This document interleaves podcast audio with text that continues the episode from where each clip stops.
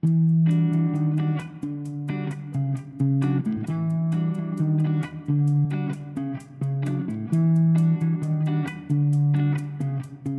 位朋友好，这里是独上阁楼，一档在黄昏放送的文学对谈节目，我是百灵。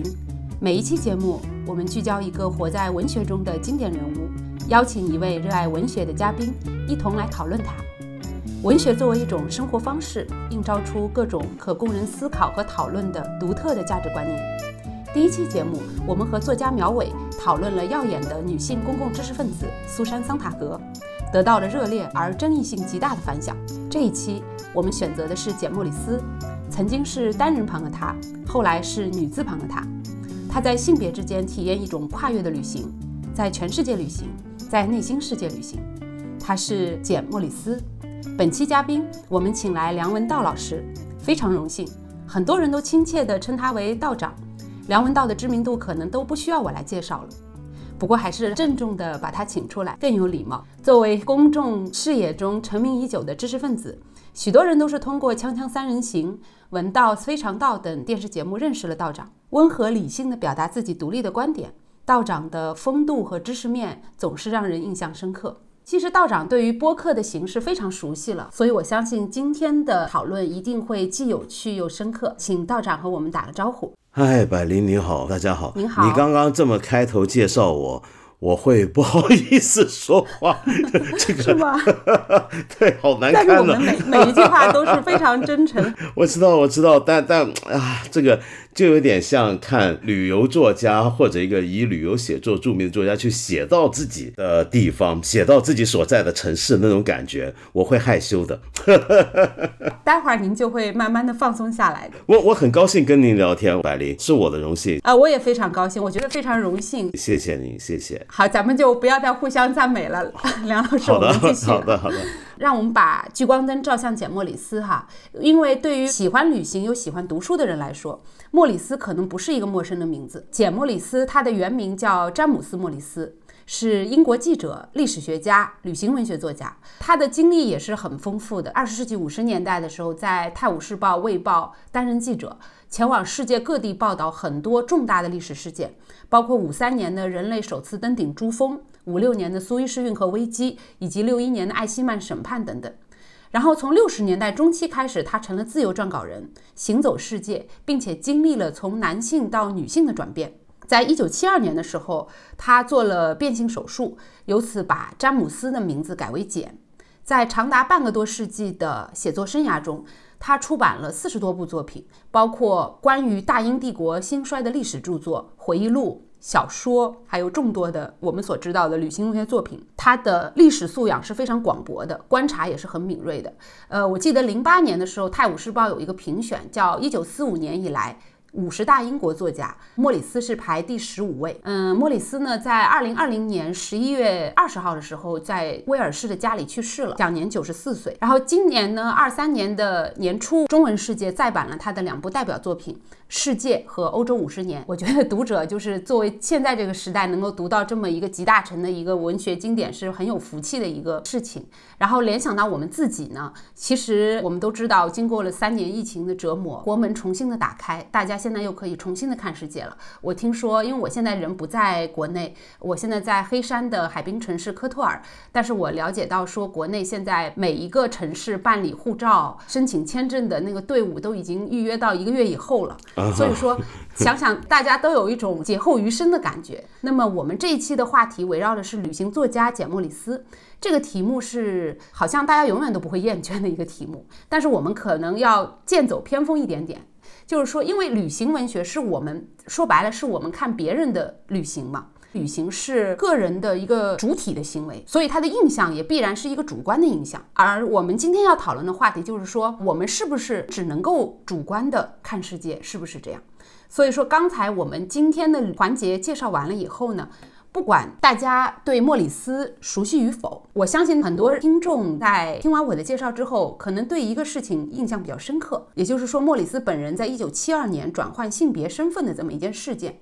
但是这其实咱们今天不是一个讨论性别议题的节目。但是莫里斯不得不说，他独特的个人经历确实给他的旅行写作赋予了一种双重视角的这种魔力。虽然他本人好像是有一种戏谑的感觉，因为他觉得他的写作不是被性别所左右的，而是被一种爱的忠贞和个人幸福感所遮盖的。所以，道长，您怎么看待这个问题呢？对，我觉得这个问题很有趣，但另一方面也很难谈。为什么呢？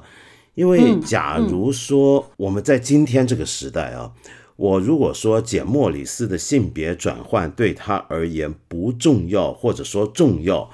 呃，会在两方面都引来某种政治正确语境下的批评。举个例子啊，就假如我说他的性别转换对他而言不重要，呃，如果我们认为他在摩洛哥卡萨布兰卡那次做变性手术之前。的他是个呃男性视角的写作，而之后是个女性视角的写作。呃，我如果硬要说有这样的一个区别，而后期的作品越来越看得出是个女性作家在写作的话，那么呃，我将会遭到的批评就是你这么讲，好像认为一个人一个写作者的性别身份会决定了他的一切的眼光跟对世界的感受，这个事情会遭到批评的。但如果我反过来说，嗯，其实看不出一个很明显的分别，那人家就会说你是不是否认了某种女性的特性？那么好像要把一种男性的特性跟视角当成是种普遍的人性。就正如我举个例子，我以前写作我是不太用女字旁这个他的，呃，我的写作有时候是刻意的就都模糊掉这一点。就是男女我都用人字边的他，嗯嗯，那其实一开始的理由很简单，只是因为我觉得，呃，这个人质边的他就是人嘛，男人女人都是人，这个我不能说只有男人是人，女人不是人，那么这样子，我我是这么想，但是后来我又发现好像是有点问题的，那所以同样的道理，当我们说简莫里斯，呃，他的性别转换对他而言。到底有多重要呢？对他的写作而言，好像怎么讲，你在政治正确的角度来讲，都是会出问题的。嗯，可是呢，我我觉得有趣的是，简莫里斯自己怎么讲，他自己是就像您呃呃百灵你刚才讲的，他是否认这个影响的。我觉得有趣的是，他为什么要否认这种改变啊？那到底是真的没有这种变化？我想说的是，如果是这样的讲的话，简莫里斯他认为他看世界的方法。呃，跟态度、跟写作的呃风格，并没有因为性别转换而产生明显的变化。那是因为他这么看，他这么看，是因为我觉得他在某个意义上来讲，他对我而言是个代表了一种很古典的东西。嗯，他其实有一种很古典的东西在，那种古典的东西是让他会否认，呃，一个人的写作跟他这个作家本身的身份的性别上。有什么必然的联系？如果从女性主义角度来讲，这是上一代的女性主义者所喜欢强调的，就是我写的东西就是一个人写的东西。嗯嗯，我我作为一个作家，只有好与坏的分别，而没有男与女的分别。嗯，但是可能下一代的女性主义者就会很强调这种分别了。但是简莫里斯却是一个在这个方面是一个上一代的人，所以我不知道跟这个有没有关系。嗯嗯。我我很同意您觉得，从您的感知上来说，认为莫里斯的写作是一个很有古典风格，或者说受到很强烈古典熏陶的一个作家吧。因为我自己也是对他是这么看待的。刚才您谈到这个问题的时候，我突然想到，就是有一个我个人很喜欢的法国的女作家，也是一个经典的作家。在我看来，她也是一个很古典的人，就是玛格丽特·尤瑟纳尔啊。对，我喜欢她透了。我也很喜欢她，她是一个很了不起的女性。然后她也是好像是成为第一个呃女性的法兰西的院士，呃那个是的，是的，法兰西学院院士。对。然后当时很多人就去问她，就是当她当选了以后，去问她说：“你作为头一个第一个女性的法兰西的院士，你怎么看待的你性别的身份？”尤瑟纳尔非常冷静的说：“我认为这个世界上愚蠢的男人和愚蠢的女人是一。”样多，非常说的太好了，很酷的一个，这就是一种古典态度。是的，是的，非常古典的态度。但是其实我们从今天的角度来看，哈，改变性别以后，然后继续去写作，这对于一般人来说，或者说大部分作家来说，这不是一个普遍的经验，这是非常特殊的。而莫里是斯绝大部分人都没有。都对，绝大部分人都不会有这个经验吧。嗯，然后莫里斯他的这个，首先他的这个双重视角的这种经验，除了他的这个性别的经历以外，还有一点就是我个人很欣赏他的这个，我们姑且把它叫做旅行写作。他的另外一种视角的转换，也是我非常羡慕的吧，就是他很娴熟的、很自然的，可以在每一个篇章的写作中，在自我和他者之间进行转换。嗯，我我我觉得这个对于旅行写作来说是非常重要的。他经常说，他有一句很出名的话，他说：“我是带着自己的经验看他者，然后在他者的经验中分辨我自己是谁。所以说，我看世界是为了让世界看我，是是这样的一个一个维度。对是的所以说如果我们从这个维度去看他的写作，或者说我们去看普遍意义上的。旅行写作的话，旅行写作其实并不是一个关于好像我们在书写一个我们面对的世界、面对的城市、面对的景观，是一个他者的写作，而是关于书写自己的写作。您觉得您的看法是怎么样的呢？我完全同意。呃，事实上，呃，哪怕是一本专门，就算是我们今天在小红书看到的那种 OK，嗯去什么地方吃喝玩乐，呃，讲某个地方有什么好吃好玩的，也都是关于他自己。在某最基础的意义上讲，为什么呢？因为为什么你会觉得这个地方很好玩，你要介绍它呢？为什么你要说这家餐厅很好？你怎么样说它很好呢？都在告诉我们你的这个写作者或者这个小红书博主的 你的判断、你的品味、你的个人的性格跟偏好。但是一个写作者能不能够把这个东西变成自觉的，那就是另一个层面了。就是说，你自觉的发现，其实我任何一个关于呃异地他乡陌生人群的书写，都不断的在暴露出来我的存在，嗯，然后同时把这个意识拿出来当成自己写作的题材的一部分，那就是另一个层面，就是比如说像简·莫里斯这样子，他在旅途之中，他不断的让我们发现他的存在。事实上，我觉得所有好的旅行写作都应该是这样，这是我的偏见。就我觉得我看过的好的旅行写作，都在在的这个作者的自我意识是很强烈的。因为我们回想过来看，像您这样子写旅行写作，或者您呃在巴尔干半岛这么长时间，您对自我的意识一定是更强烈的，因为呃，没错，你跟、你就不是当地人嘛。没错，我而且我是一张亚洲的面孔，对，是呀，是呀，你是个陌生人啊，人家怎么对待你，人家跟你说话，你就不可能假设他们平常彼此之间也是这样子对待。呃，你跟他们说话，他们就会心里面先把你当成是外地人。你问他们关于当地的事情，他会带着一种我今天是来跟一个外地人介绍我们的这个态度来介绍，他永远不可能把你当成本地人。在这个情况下，你怎么可能没有一个很强烈的自我意识呢？那简·莫里斯厉害的地方是在于，他有这样的自我意识之余，他能够把自己写自己，以及自己去写他所在的那个陌生的地点，他的旅游目的地，他的书写对象之间有一个几乎在我看来是无缝结合的状态。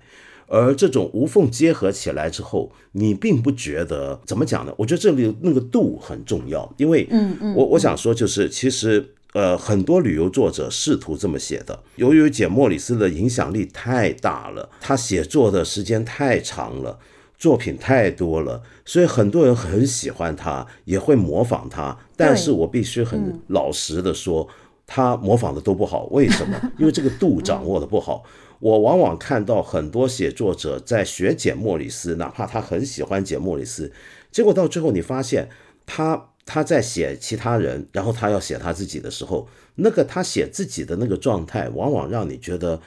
他很自恋，很 很不容易，很不小心就会变得自恋。很自恋。你我不知道，对，我不晓得您明不那个感觉我有没有说的精准？嗯对，很容易变得很自恋，很容易变得就是，嗯，他的旅行写作让我看到的更多是关于他个人，我看不到他的他要写的那些人。呃，怎么样又让我看到他要写的那些人那些事，同时还能在这里面看到他自己，嗯，而且还有写到他自己的变化，他的反省，这两者之间这个平衡怎么把握？我觉得很难很难，嗯，但简·莫里斯是做的这么好。那您眼中的莫里斯，如果让您用几句话来概括的话，或者是一个印象主义的一个感觉，嗯，您眼中的简·莫里斯旅行写作的风格是怎么样的一种感觉呢？我觉得就是除了刚才我们所说的那种在书写他人以及在他人中看见自己中间的平衡掌握的很好，那这一点我觉得可能跟他早年的记者背景是相关的啊。嗯那除此之外，第二就是他的语言啊。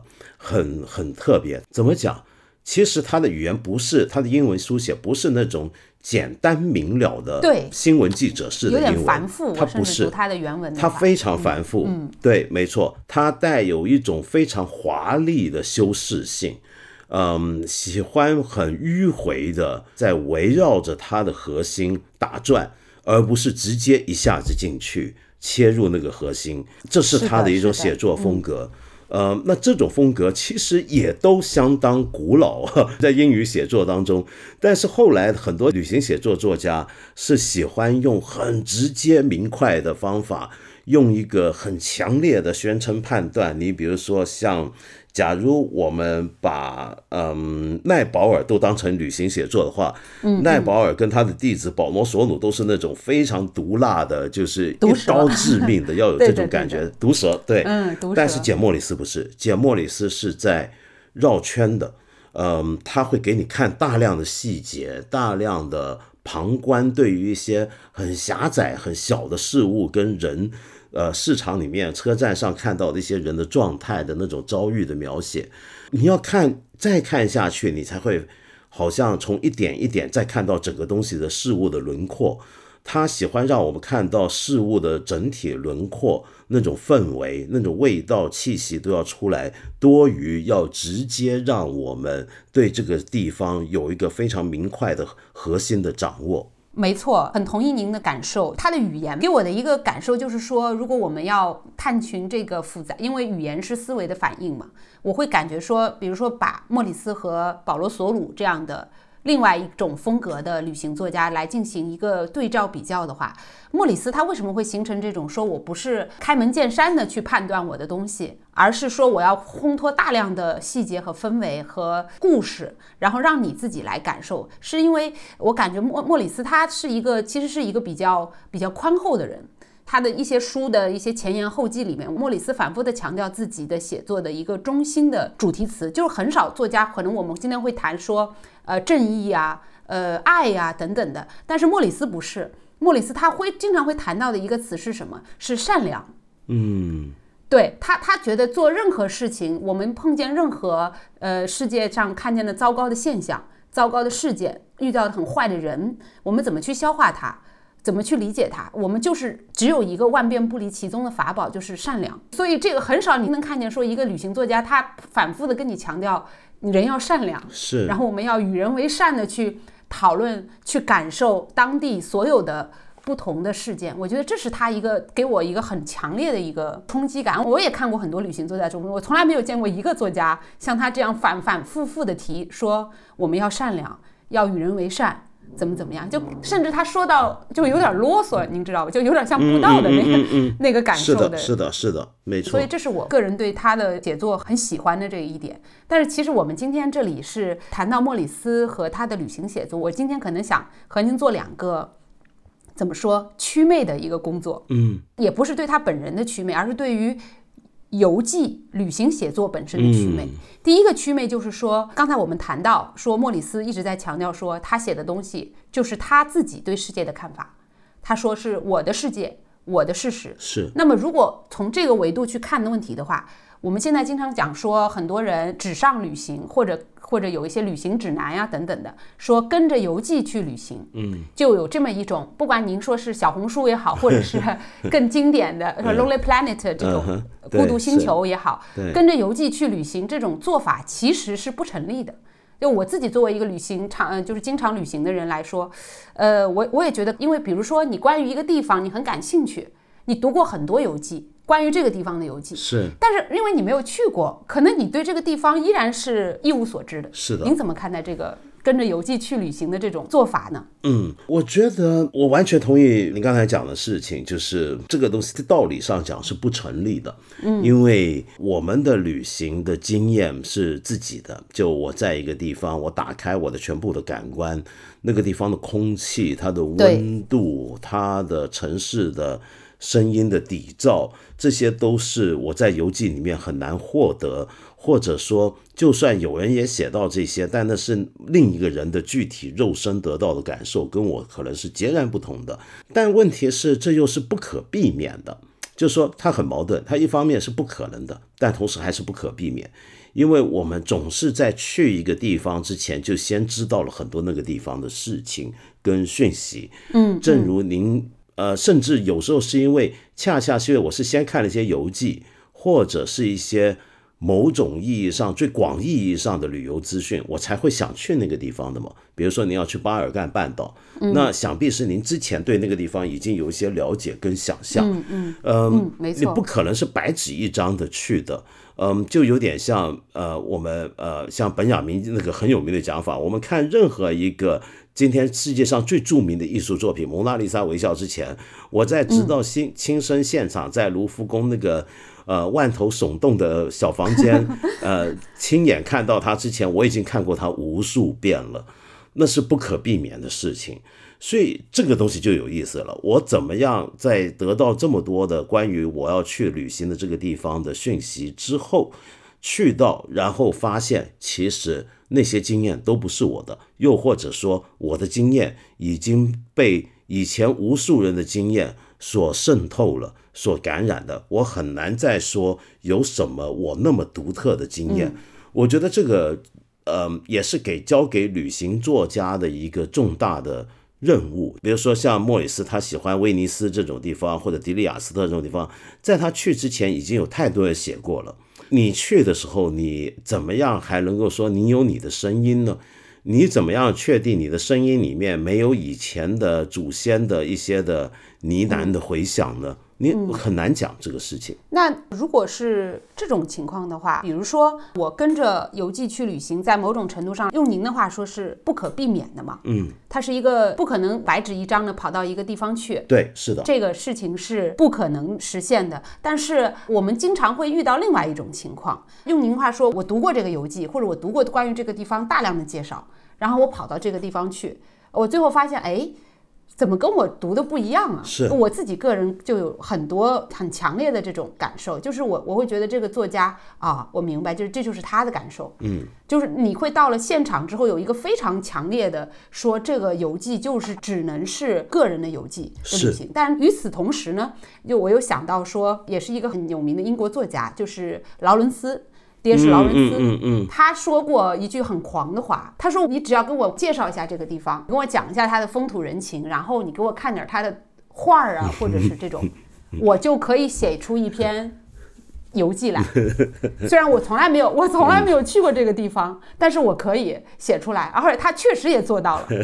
这这是劳伦斯非常厉害的人，就是他，因为他是一个小说家嘛，是，当然也是散文家，所以我们会看见这个游记其实是有欺骗性的。对，是，就是您看他这个游记，他没有去过一个地方，但是他依然可以写出对于这个地方广泛的一个想法，这就让我想到莫里斯他的写作其实是有一个很明显的变化。他七十年代以后，也就是他经历了从男性变成女性之后，很多评论家会注意到说，莫里斯的旅行写作，他越来越变得像印象主义风格。嗯，也就是说，七十年代之前他出版的那些作呃旅行作品，西班牙的、好威尼斯的、写牛津的等等，就是非常还是很具体的。像一个聚焦的摄影机一样，但是他七十年代以后，他就开始大量的加入一些印象主义的风格的评论文字的一个东西，所以说就看到他七十年代后面的文字以后，你简直就是我看到《世界》那本书里面，他谈到曼哈顿，是谈到美国，谈到芝加哥的那个文字，你简直就是觉得他他这是在说旅行吗？嗯，他根本就没有在说这个城市怎么样，他是在讨论美国性是怎么样的。然后东海岸的人人物性格是怎么样的？是的，所以所以它变成了一个印象主义的。对，那种具体的某天某个下午几点钟在某个街上碰到的东西没有了。对，没有了。嗯，所以这种变化，我觉得是可能到后来的旅行写作里边，也是有一些人会去模仿它。是，但是其实就是那个度很难，很难很难。嗯，但是从另外一个角度上说，张还是一个祛魅的角度。第二个祛魅的角度就是说，我们想一想，我们每个人都有出生的地方，我们都有自己的家乡。嗯，对。但是人好像永远不会去阅读关于自己家乡的游记。这是我发现的一个很有意思的地方。哎，我恰恰相反，我很爱读关于香港的游记，我还收 收集了大量的，我连旅游指南都有很多过香港的旅游指南。那这可能是因为工作原因，因为我以前曾经教书嘛。嗯。我教书的时候，曾经有一个学期开一门课，就是教同学们用游客的眼光来看香港，但是。呃，目的是为了要，其实那门课我主要讲的是跟文化研究和人类学相关的东西。嗯，我把这些知识跟方法。用这样的一个主题来教出来，就是怎么样用游客的眼光来看香港。我那时候其中一个教材，其中一一节课的 reading 还就包括了简莫里斯的 香港。嗯嗯，那如果刨开您这个教学的这个 经验和需要不谈，比如说您出生在香港的话，您会自己本身对于外界大量的关于香港的游记性的文字产生兴趣吗？呃，不一定，但是我对旅游指南。会很感兴趣，为什么？呃，为什么？这是偶尔的发现。我大概是上世纪九十年代的时候，忽然看到一本日本人写的香港的旅游指南啊，日文书，我就觉得好有趣啊。就是，呃，为什么呢？因为日本就 OK，我们这个年代啊，就大家都不用旅游指南了，所以大家大概很难想象，就是我们今天上什么地方旅，去什么地方旅行，要找寻资讯都在网上嘛。但以前我们是要靠书的嘛，就像您刚才讲的《Lonely Planet》，嗯嗯，或者是《Rough Guide》这样子。呃，那日本呢是有也有两个系列很有名的旅游指南，但日式的旅游指南呢是充满了日本风格，它的旅游指南要写的非常详尽，就是说你现在要去找一个茶餐厅，比如说找一个云吞面，你该怎么走地铁出来，你大概往左多少步，它那个路标都要非常清晰的拍出来，很仔细。然后呢，呃，带充满了日本人做资料研究的那股劲儿啊，就是。我发现看他们的那个旅游指南，我看到连我香作为一个香港人，我都不知道的一个吃牛腩面很好的地方，然后他们说那是很厉害的店，不知道他们怎么找出来的。然后我就试着用他说的那个呃呃指南去找那家店吃，结果发现还行，就我不会认为多好，但是我觉得蛮有趣，就哦，原来他们会这样子来看。呃，我住的这座城市这个地方，然后他心目中认为这个东西是好，那我觉得这个很有意思，因为呃，有点像看人家帮你写的传记一样，人家帮你写的传记，对，不是一个自传。我这个感受我有相似点，对，所以我我还蛮喜欢的，就是我有这个习惯，喜欢看外国或者别的地方关于香港的旅游指南。那游记的话呢，倒不一定看那么多。嗯，可是后来因为，嗯，也许是因为香港在九七前后进入了一个所谓寻找香港文化身份的一个热潮的阶段，所以那个阶段我就会看一些外国作家写到香港的情况。呃，跟写香港的游记作品中出现过香港场景的作品，比如说勒卡雷的呃荣誉学生就写到过香港的呃外国记者俱乐部。那我当时看这些，则是出于另一种兴趣，就想了解人家眼中的香港是个什么样的地方。所以，但是我基本上我同意您刚才的讲法，就是我们绝大部分人呃看游记是出于需要的。嗯，出于实际需要，这个需要就是因为我今天要去某个地方旅行嘛，对不对？是的，是的。所以说，您觉得，如果我们普遍意义上大部分人来说，如果他爱看游记的话，或者喜欢游记这种文体，或者我们甚至一定程度上，很多人是我知道是，反正我周围有很多朋友，他是非常迷恋游记这种文体的。嗯，那您觉得，就是说，从您的感知上来说，我们如果迷恋游记的话，我们迷恋的究竟是它的什么东西呢？啊。对啊，它肯定不是一个完全工具性的东西，嗯，但它又不是一个小说，说可以给予你一种完全想象的驰骋的空间，它都不是，嗯，但是我们又如此的爱看，嗯，我我经常我自己，因为我自己也写类似这样的文字，但是我我每次都会碰到这样的一个困惑吧，嗯嗯，就是我们在写这些游记的东西的时候，我们只是为了好看吗？嗯，是说我们把一个地方把它勾勒下来，然后呈现给别人看，这样就能得到满足吗？所以，我们您觉得我们如果喜欢游记的话，这种文体，我们究竟喜欢它的是它的什么特质呢？呃，我觉得其实您刚才提到小说啊，嗯，我觉得是否就介乎于完全虚构的，比方说，假设最严重的情况就科幻小说，描写一个世界上根本不存在的外星球乌托邦，呃，那我们在看那样的小说的时候，就是完全进入一个想象的世界。然后，那他有他的满足感，对。而游记是一个关于真实世界上地球上面某个角落的东西，但是我们也带入了那种看小说的幻想，但只不过这个地点是个真实的地点，那所谓的卧游就是这么一回事。卧游，嗯，然后我去对我去想象它，呃，而且这里面还有一种想象，就是它某种程度其实是时空旅行嘛，就等于我不只去了另一个地方，而且还有时间向度。因为我们看简·莫里斯的写作生涯那么漫长啊，他写的很多的地方，他很多很著名的作品都是呃已经出版几十年的了。而那些地方，你如果真的用他的呃写作当成一个旅游指南去看的话，你会发现很多地方早就变了，早就不是那个样子了。那那那你为什么还要看它呢？那就很明显不是因为你有一个实际的旅游需要，嗯，而是因为你透过他的眼睛，你看到一个你不可能去过的一个年代的那个地方，嗯，就等于我如果看《陶庵梦忆》，我看到的是一个明末清初的杭州。呃，那是我不可能去过的杭州。呃，对，我看《洛阳前兰记》是个北魏的洛阳，那是一个我不可能去过的洛阳，就有点这种感觉。所以，在这个意义上讲，那是不是还是一种类似于完全虚构的奇幻小说或科幻小说式的一种快感呢？是不是这样子呢？对，我也在想，是不是就是因为，其实，在这种好像描写一个真实之地的文字中，反而给予了我们想象力的最大的空间。因为，因为一个地方它有不同历史层次的积淀。比如说，我跑到呃，比如说我现在所在的一个地方，我现在在科托尔，然后我现在看到的是呃，二零二三年的黑山的一个一个海滨的小城。但是，当当你走路的时候，你摸到那些石墙，然后那些呃半坍塌的。城堡的遗迹的时候，情绪上来以后就会去怀古，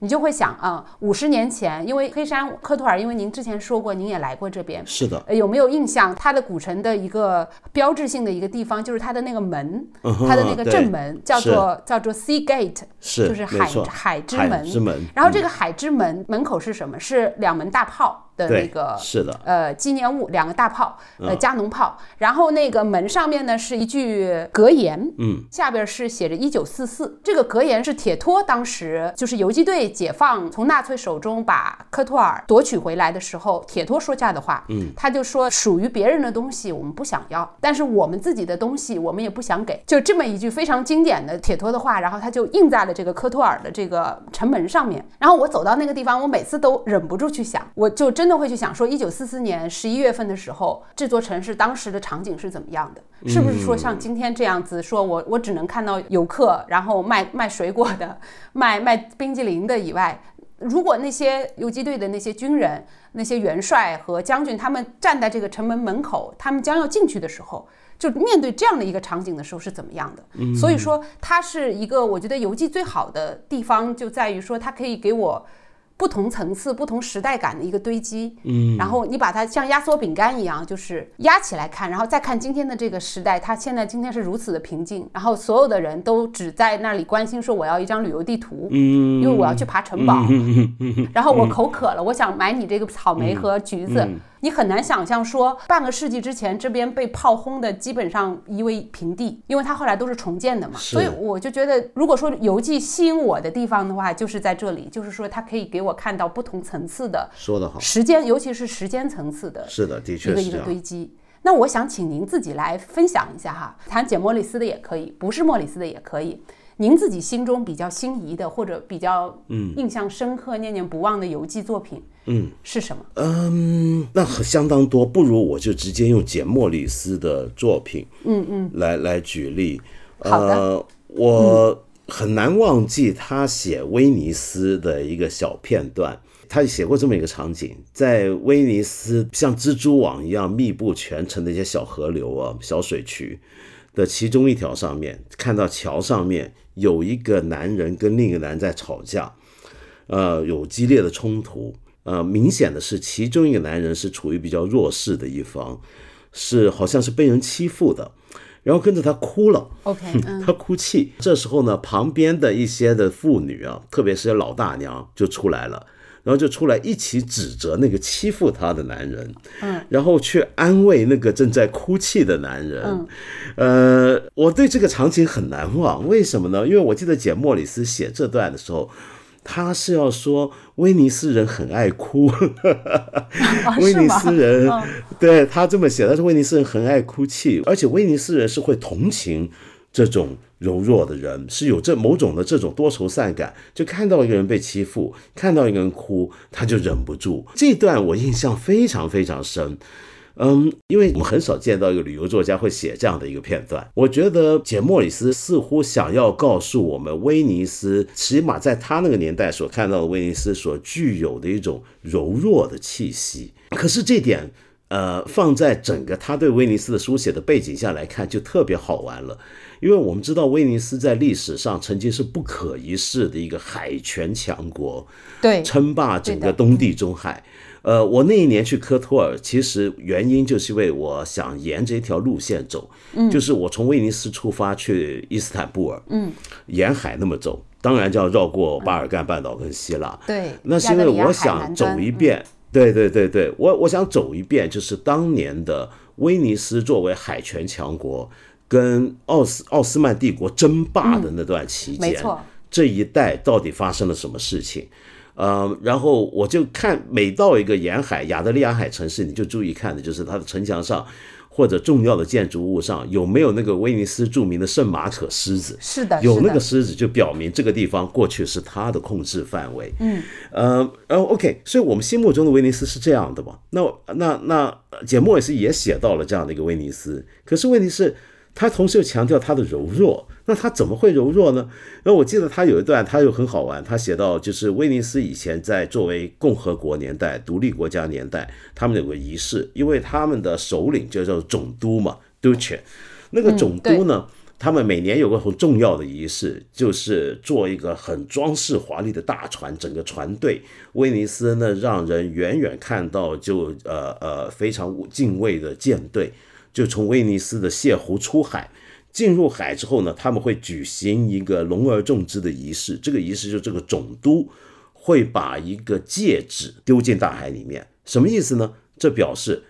我每一年都要做这个仪式来重新大海订立一个契约，这个契约而且是个婚约，嗯，就是我代表威尼斯把威尼斯嫁给大海，哦天哪，这是一个浪漫有这样的一个仪式对，嗯，然后非常浪漫，但是但是。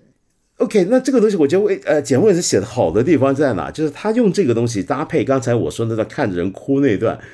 这个感觉太神奇了。我们心目中觉得海洋帝国、海洋强国，你会觉得非常雄性、非常阳刚，对不对？称霸七海。但是他每一年重新宣誓效忠于大海，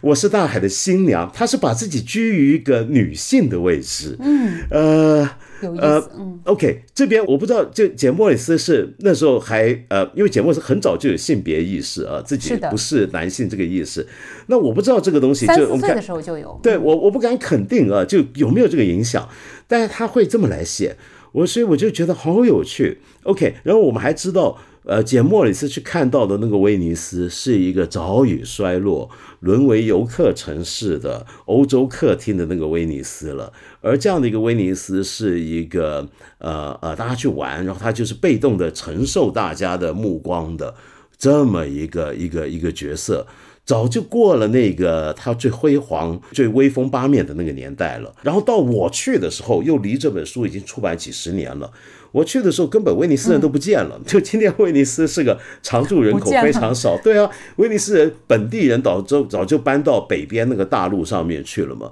这是一个巨大的主题乐园，我们每天看到的人其实都是游客。而伺候游客的那些威尼斯人，其实全都是每天从大陆上坐火车来上班的。嗯，就真正还住在威尼斯的人，其实都不超过一万多。那这时候再看到他当年还有本地人，本地人是这样的状态的时候，你会有一种很强烈的一种时空穿越的感觉。就像你刚才讲，嗯，我看到了一个我不可能看过的威尼斯总督举行要嫁给大海仪式的威尼斯，我也不可能看到一个呃很爱哭泣的本地市民的还在的时候的威尼斯，我只能看到一个如我一般的游客把整个城市挤得水泄不通的威尼斯。然后这时候我身在威尼斯去看这样的一本书，我在这个地方，我好像就有点像走到古迹里面，嗯，你看到时空的地层的积累，就是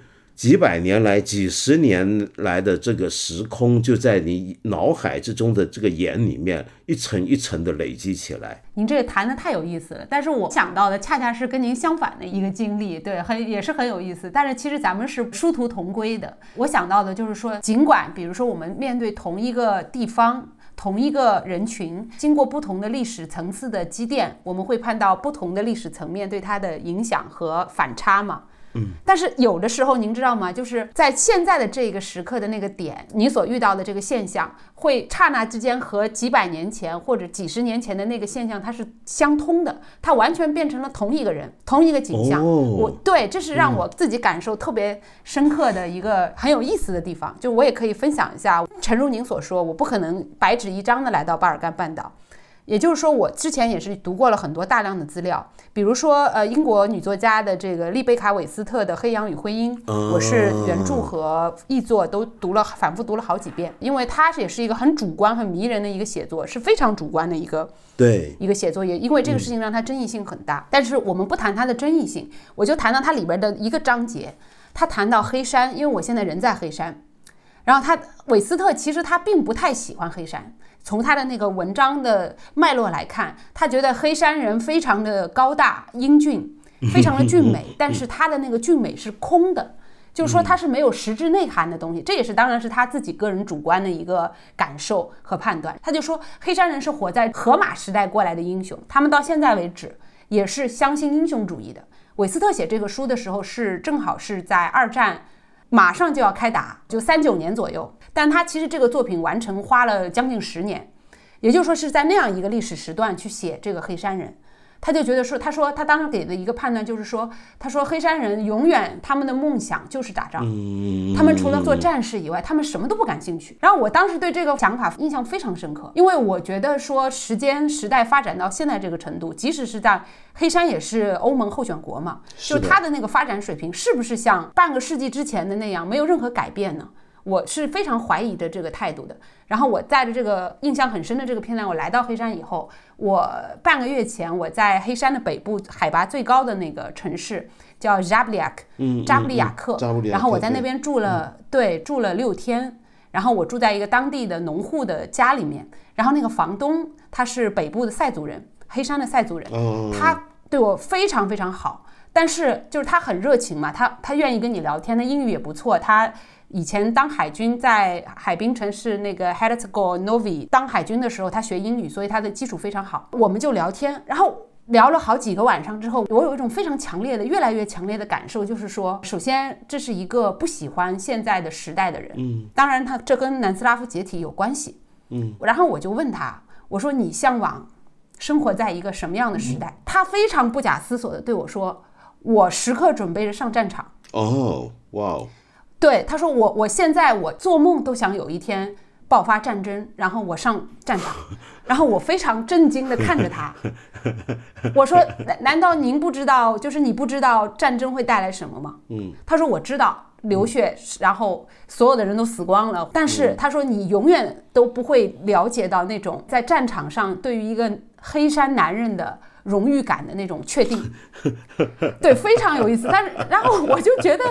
哇。过去了半个多世纪，还有一个普通的农户，他还有秉持这样的想法。当时我就想跟谁打仗呢？对，然后我就我说你的敌人是谁？是啊，他非常可爱，他说再给我来一打奥斯曼人，嗯，因为奥斯曼对于巴尔干这块地方统治了五百多年。对，他说：“给我来一打奥斯曼人，再给我来一打纳粹。”他说：“再来点意大利人也可以。”然后我就觉得非常有意思，因为您要知道，在韦斯特半个世纪之前的游记里边，有一个黑山人，他说了一模一样的话，但是我很肯定，我跟我聊天的这个农户，他一定没有读过这个书。仿佛是先有了战争的冲动，对所以才要去寻找战争的对手。是的，是的，是的。然后我我就在想，这种惊人的这种一致性，他怎么会说出和那个书里面 就是基本上是一模一样的话？你说你给我来一打奥斯曼人，再给我来一打德国纳粹，意大利人也可以来一点儿。但是其实您要是知道这段的历史的话，你就会知道说他为什么会选择这三个人群。是的，他其实是有深刻的历史积淀，对于黑山、对于巴尔干半岛的侵略，是的，从威尼斯共和国和奥斯曼帝国，再到后来的纳粹，呃，意大利的墨索里尼的那个统治，对。它都是有深刻的渊源的在里面的。哇！但这都是过去几百年的敌人，就等于说，今天的中国汉族、南方汉人，如果来说，我好多么希望今天金兵再来打我们一次。对，所以所以您就知道，这个时候在那个点，我就体会到了读游记的巨大的乐趣，就是哇，真的是这样的。嗯，对，您您能够明白我那个意思。我明白了然后我后来就去问他，我说：“可是你真的不知道战争会带来的后果吗？你能够承受这些东西吗？”嗯，然后他然后他就沉默了。最后他我我觉得他是没有这个很善良的这个我的房东，他没有办法回应我这些问题，因为这个事情对他自己人性来说，我觉得是矛盾的。嗯，为什么？因为他一方面他狂热的渴望着战争，但是一方面他又是一个极度与人为善、待人热情嗯的这么一个很善良的人，所以他的人性中是反战争的。嗯，所以他自己就陷入到一个巨大的矛盾的分裂中。后来他就跟我讲一个例子，他说九十年代呃内战的时候，后来有黑山中部、南部的对嗯，黑山那边南部的穆斯林逃亡难民，还有很多阿尔巴尼亚族的人逃往北边逃。逃的时候，有一天就逃到了 Jabliak 这块地方，然后有一个穆斯林的妇女带着四个女儿走投无路了，没有一家人愿意收留她，然后她收留了他们，然后一分钱都没有要他们，然后让这个穆斯林的妇女和她的四个女儿在他们家的那个，因为他们那边非常非常冷嘛，海拔很高，两千多米，就烧那个木头取暖的那个或者叫门厅吧，客厅，它都是一体的。在那个地方铺着地毯，然后让他们在那里待了一晚上，也没有问他们要任何的报酬，然后还给他们准备了丰富的食物。他就跟我讲这么个例子，然后我说，然后怎么样？发生了什么？他说我没有想到的是，第二天早上我起来的时候，他发现这些人四个女孩和他的母亲不见了，啊，就突然就不见了，哦就走了。哦不告而别，然后他就非常的受伤害。哦，他到现在他都他都在讲这个事情，他觉得。就是，然后他就有一些个人的那个意见和想法，他他就觉得说穆斯林，他觉得这些人不知感恩，然后他们甚至跟我打一个招呼也行，他们是不是怕我收他们钱呢？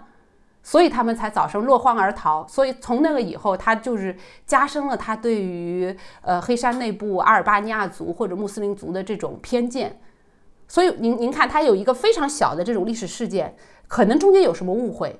我也不知道他们当时发生了什么。但是您看，他就完全强化了他这个人对于世界的感知，对于外部不足的感知。本来他是一个多么善良的、多么与人为善和热情的人，但是可能遭到了一些事情的冲击以后，他很容易走向另外一个极端。嗯，对我我要说的这些这些例子，就是说，我觉得嗯，是的，是的，所以我我觉得并不是那些风物构成了我们对游记的迷恋，而是这些事情、对，这些故事和这些让人无法理解的故事。对，是的。其实绝大部分好的游记里面，除非是一种很特别的，比如说像自然写作式的旅行，否则的话，绝大部分的外在的景物都是一个舞台而已。嗯，嗯，重要的是发生在上面的那些人跟事。只有当那些人跟事跟这个舞台发生了有机的互动，你才觉得那些背景、那些风物是忽然之间有了一个价值的，或者忽然之间有了一个你不曾看到的一个侧面在发光吸引你，你才看到它的。否则的话，就像你刚才讲的，黑山这个地方具体的这个风物，那个村子是怎么样，它当然不是不重要，但是假如没有你遇到的这个农户，那那一切就显得也就只是个农村了。是的，是这样子的。所以我觉得游记给我们提供的恰恰是您刚才说的那个视角和我这个视角的一种相互的补充。它突然之间历史和现在打通了。嗯，这个给给你我我个人感觉就是第二种给我的回味的感受冲击力更强，因为你之前你会觉得说那会不会是作家自己在写作的时候自己突然想象力爆了，然后会造一些虚构的东西出来，它是不是真的？但是当你半个世纪以后听到几乎一模一样的话以后，你就知道它真的是真实存在的。对，然后这个地方的魔力它就会成倍的放大。是因为八九十年之后，那边的人竟然还是跟书里面写的那么像。说了，对我就现在就觉得很很不可思议。那我们回过头来，我们还是谈简·莫里斯哈，我们谈一谈他的另外一个特质，也是很有一些评论家可能您说他是挑毛病也好，或者他比较中正的也好，就是莫里斯的一个特性，有人说他是非常英国的，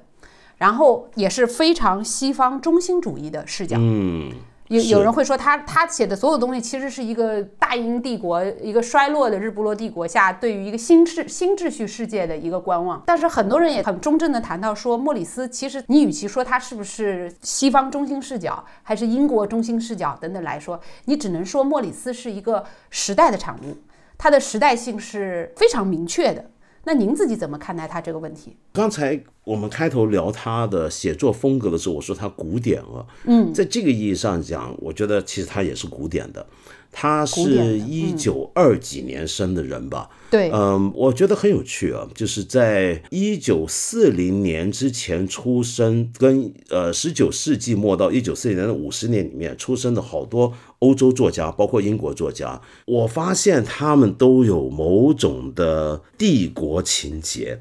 这个帝国情节并不是像我们一般今天中国人讲的，就是对呃殖民主义者的一个一个啊，就怀念他们自己的殖民的美好年代，不是那么简单。嗯，怎么说呢？就从他旅游书写来讲的话，你都可以看到某种帝国情节。嗯，这个帝国情节是什么呢？比方说他写香港，呃，他写威尼斯，特别特别是他最喜欢的一个城市是迪里亚斯特。对，我也很喜欢迪里亚斯特，很有趣。对，那迪里亚斯特他为什么那么喜欢呢？是其实他在透过迪里亚斯特的那种当年的国际性城市的书写，在怀念一个更古远的，呃，不是在怀念大英帝国，而是在怀念奥匈帝国。嗯嗯，他是很怀旧的那本书的写作。嗯，他在一个早就已经风光不再的迪里亚斯特。在这个呃德文、英文、克罗地亚文跟意大利文非常混杂的共同存在的一个城市，看到这么一个海港国际城市。我们知道迪里亚斯特很特别嘛，它今天属于意大利，对，但是它的整个建筑风格都不像意大利，它更像奥地利。那是因为它是过去奥匈帝国唯一的出海城市。那奥匈帝国，我觉得很有趣啊，就是在欧洲作家里面，奥匈帝国是一个甩不开的东西。当然，比如说我们中国读者更熟悉的，像茨威格的《昨日的世界》，嗯，或者我个人很喜欢的奥地利作家约瑟夫·罗斯，嗯嗯，都是一些他们都都很怀念奥匈帝国。呃呃，我觉得呃，简·莫里斯没有那么明显，但是他也给我这个感觉。为什么呢？我觉得这个奥匈帝国并不是说这个帝国多么好、多么多么厉害、多么辉煌，而是它代表一种可能性。我们知道，奥匈帝国最后就是被在一次世界大战里面是被民族主义撕裂的，就像你现在所在的巴尔干半岛，嗯，呃，那就是点燃奥匈帝国灭亡之火的燎原之地。也就是说，他们透过怀念奥匈帝国。这是一个欧洲殖民帝国之中最后一个跨民族国家，所以是奥地利、匈牙利嘛，奥匈嘛，它是最后一个认为一个帝国那种传统的帝国就是非民族国家，嗯，就是我不管你是什么民族，我们都可以在同一个帝国体系下共存，不同的语言、不同的宗教信仰、不同的文化，理论上是可以共同存在的。比如说奥斯曼帝国。嗯，比如说罗马帝国，嗯比如说唐帝国，对，呃，清帝国这样的地方，那这样的帝国为什么会让人怀念呢？并不是因为它多么高压或者多么专制怎么样，而是那个帝国对他们来讲，他们会投射一种想象，就那个时候的这种帝国，或者说以奥匈帝国为代表的老欧洲，曾经有种允诺，有一种承诺，那个承诺就是我们会变得更宽容，我们会变得更世界性，嗯，我们不会在乎民族的分歧，我们不会为了某种对某种身份的狂热的认同而撕裂彼此的关系，而彼此成使邻居成为仇敌。呃，我们可以穿梭各个地方而毫无障碍，我们可以跨越各种语言的界限，而不会觉得自己有一种孤独的感觉。我觉得他们有一批欧洲文人是会怀念那种氛围，而那种氛围、那种美好的想象，可能并不是现实，但是他们往往都会把它寄托在奥匈帝国身上。有的人很多会批评他的，但是我能够理解。就是他为什么会怀念那样的一个帝国的年代，是因为帝国的年代是一个相对不会出现民族狂热的年代。嗯，呃，我觉得这个蛮好玩的。嗯，但是基本上他是个怀旧的人。我觉得，如果说他真的很讨厌民族主义的狂热。呃，他喜欢，比如说像他写《欧洲五十年》或《世界》，我们今天介绍这两本书啊，嗯，他都常说，他觉得他曾经以为这个世界会往更正直的方向走，对，哪怕他见证过这么多黑暗的历史事件，他仍然以为世界会更好，但是结果发现不是，呃，所以他会怀旧，可是很怪啊，他他很矛盾，他一方面。好像又对那种狂热的民族主义、国家主义割裂的世界感到很不满，但与此同时，他在转换性别的时候，他还有另一个身份的转换，嗯，就他的认身份认同转成了威尔斯认同，对对对的，这个这个我觉得，对这个我觉得最好玩，就是因为他是出生在英格兰嘛，他是 Somerset 的人嘛。嗯，他从小到大，他都是生在英格兰。他的爸爸是威尔斯人，没错。但是他很奇怪的，他认同了一个他不是他故乡的，就他不是他出生地所在的威尔斯，然后甚至成为了威尔斯共和主义者。是的，那威尔斯共和主义是一个比苏格兰共和主义更荒诞、更不现实的事情。就苏格兰的独立。以及共和国化是有可能发生的，但是威尔斯是没有人认真把威尔斯共和主义者当回事儿的。是的，这是一个几乎像是异端教派一般的一个 一个小团体，但是他居然他居然是这种运动的成员，他怀念一个一千年前曾经独立过的威尔斯，他具有这么强烈的一种莫名其妙的怀旧，那那个怀旧使得他会怀念帝国的年代。但同时又会怀念一个很古老的威尔斯认同，我觉得这个是让我觉得，我不能说我懂，但是我能够同情。所以莫里斯从这个维度上来说，他的感受是非常复杂的。您没有办法用一个标准的框架去给他贴标签，说他是一个传统标准意义上的帝国怀旧情节的人，好像也也不太对劲。然后你说他喜欢他他反民族主义吧，嗯，好像也不是。对 对，就是。每个方面都是交缠在一起的一个状态吧。是的，所以我觉得，嗯，我很难说他就是个帝国主义者，他绝对不是。如果真的是这个帝国主义者，比如说怀念大英帝国的荣光，那他就不该是威尔斯共和主义者。而且他多次表达出他对英国王室跟帝国的厌恶。嗯，但是他会怀念的是那种帝国底下的那种某个时候曾经出现过。呃，也很可能是被夸张了的一种宽容以及和平的假象。我觉得，嗯，他怀念的是那样的东西，多于是帝国作为一种政治体制，作为一种历史上的一个霸权现象。我觉得他不是怀念这个，嗯嗯，但是他又怀念一些呃永远失去了的东西，他对永远不再存在、不再可能复现的东西。是有一种审美上的趣味，呃，以及追求的，所以他喜欢迪利亚斯特，他喜欢威尼斯，他呃呃认同自己是威尔斯共和主义者，是因为这些东西都是历史遗迹，都是不可能再光荣的了，不可能再再再现实化的东西。嗯，对，您刚才谈到说，他所怀念怀旧的是可能是被被夸张的一种。在帝国时代的一种宽容的幻境吧，可能它是幻境。后来我就联想到，因为您也谈到了说，奥匈帝国和比如说威尼斯帝国，还有奥斯曼帝国，对于呃东南欧的影响。它是基本上是形塑了他一半的气质吧，我我是非常同意您刚才那个可能是带引号的，我不知道是不是带引号，是的，就是说这个这个宽容的环境，OK，宽容的环境，我认为它是被过分夸大的。对，因为为什么？就是我们谈到说讨论对于一个东西的感受，是从它主体的视角是非常重要的。嗯，如果比如说你是一个大英帝国。帝国下出生的多数群体的人，嗯，比如说我是英格兰出生的英国人，我去看待这些和平的东西的时候，我就觉得这个时候最好，非常好。但是大家如果知道一些，就奥匈帝国，它治下因为有很多民族都生活在一起嘛，是，呃，奥地利族的匈牙利族，然后克克族、塞族很多，还有一些穆斯林、犹太人、吉普赛人等等的，你会发现它其实，在帝国细分的内部，它的那个层次是非常分明的。对，也就是说，一等一等公民、二等公民、三等公民，他们的待遇是差别非常大的。嗯，那么我就我就在想，如果我只是说做一个假设，如果莫里斯是二等公民，嗯，也是打引号的，他是不是今天还会有这么一个怀旧的？我们所说的，他可能怀念的是一个理想的一个模型，对，一个一种。经典的、古典的东西，但是如果他的经历并不是呃现在他的这个多数群体的 majority 的这个一个，而是一个 minority，而且这个 minority 是被压打的。比如说在奥匈帝国里面的克族人，他是没有自己用使用自己语言权利的。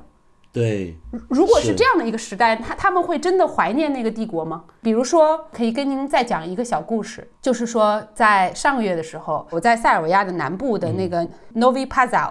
叫新帕扎尔，嗯，生活过一小段时间。然后这个城市是塞尔维亚内部的一个穆斯林的聚集的城市，它百分之八十五以上的人口都是穆斯林，但是他们有自己新的身份的表述，他们叫自己波什尼亚克，嗯，就是说是信仰伊斯兰教的塞族人，嗯，斯拉夫人这样的一个感受。然后呢，当时我去到那个帕扎尔的那个博物馆。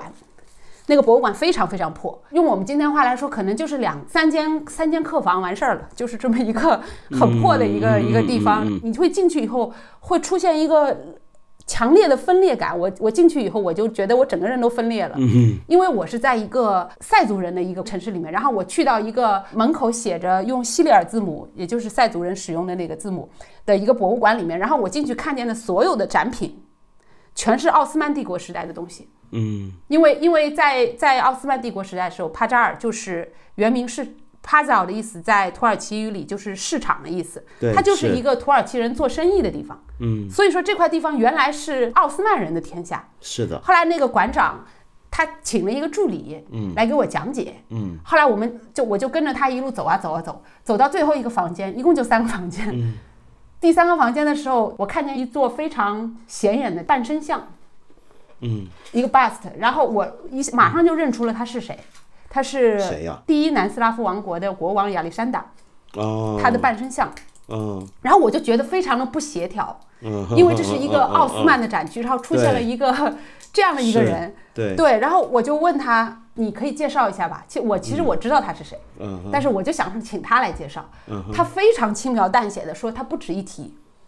OK，然后我就很惊异，我说 为什么他不值一提？嗯，他说因为我恨他。哦，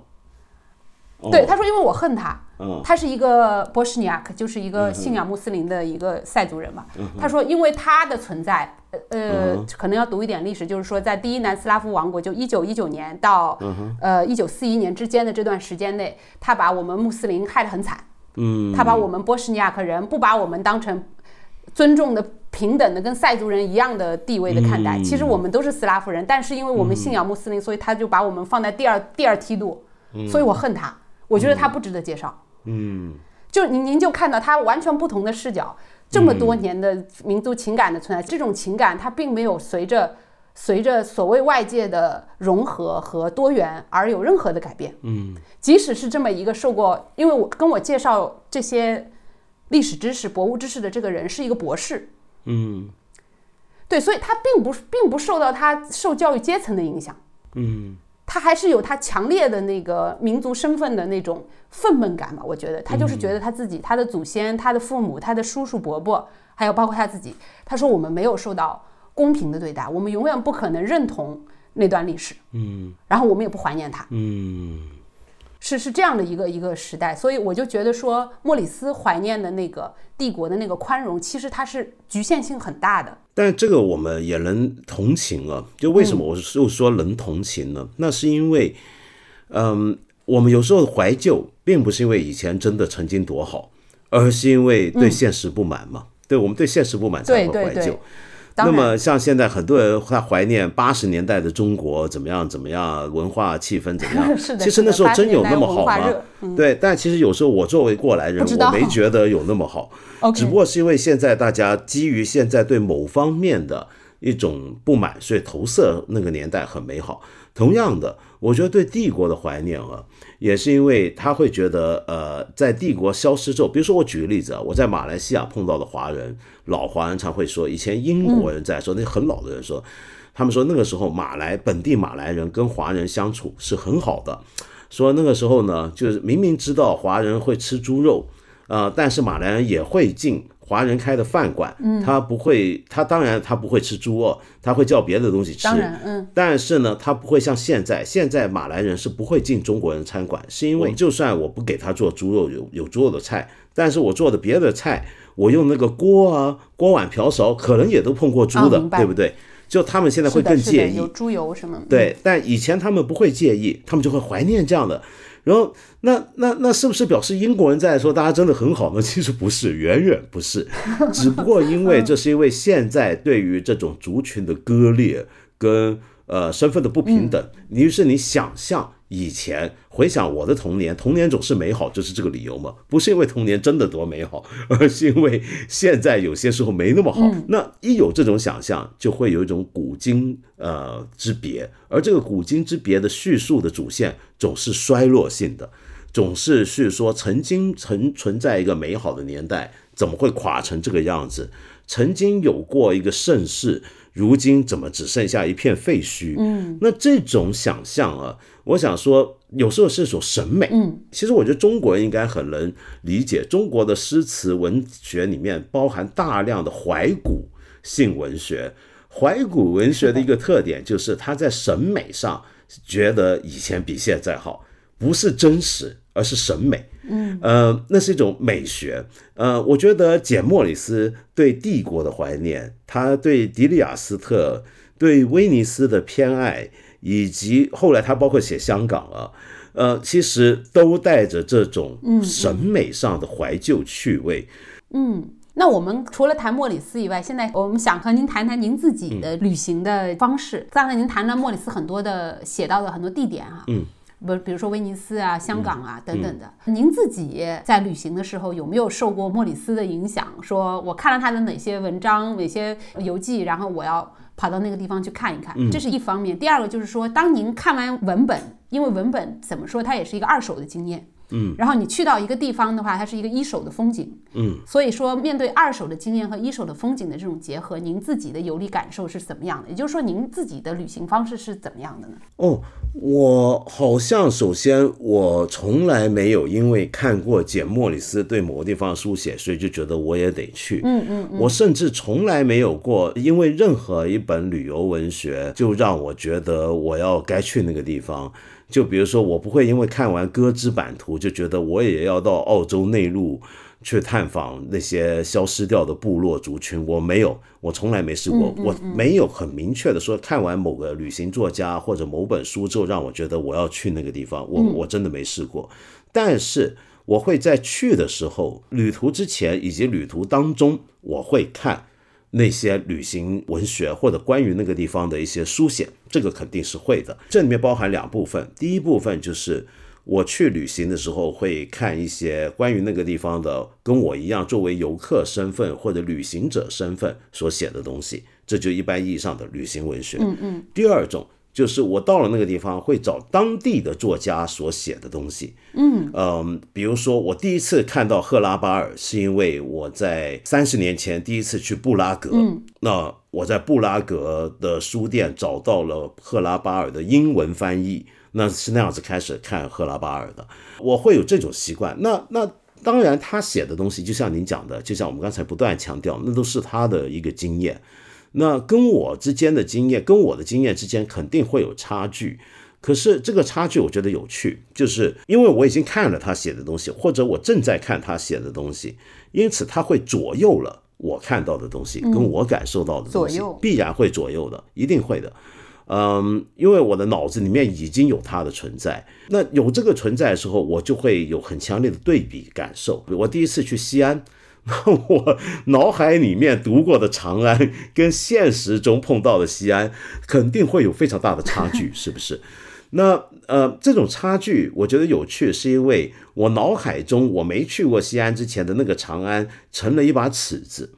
那个尺子我用它来量度我现在看到的西安。那中间呢，我就能够度量其中的差别有多大。那我来对比这个差别，我来看到古今的分别，所以我会把它们当成一种尺子来用。尺子不是绝对的，我们用尺子来量度事物，但那个尺子不能代表事物之间的距离，就等于看地图，地图也是现实世界的尺度。我们不会说看完一个地方的地图就不用去那个地方的，没有人会这样。但是。我会先有那个地图才去那个地方，那我去那个地方的时候，就必然感受到地图的存在。再精细的地图，现在的卫星地图跟我实际在现场看到的东西，也还是会有分别的。那我就知道这个分别在哪里了。所以我觉得旅游写作、旅游文学对我而言，像是这样的一种尺度，像是这样的一种地图，或者说像是一种模型。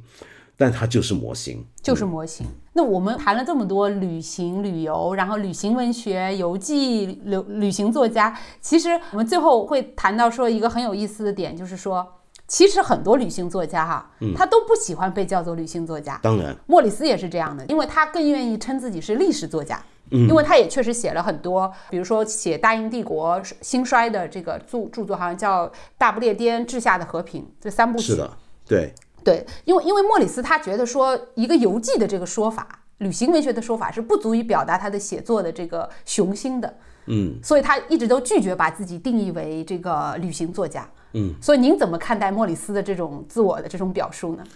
我觉得不稀奇，就像您刚才讲的，我觉得绝大部分我们心目中最优秀的旅行作家，其实都不喜欢自己被叫做旅行作家，那 有点像什么呢？有点像。认为自己真正在旅行的人不喜欢自己被人叫游客，是的，就是旅行者与游客的分别嘛，对不对？就 traveler 跟 tourist，我其实也是这样，对吧？就你，所以变成就是我们一般讲旅行写作，你很容易想象成的就是像我们刚才讲的。在马蜂窝上面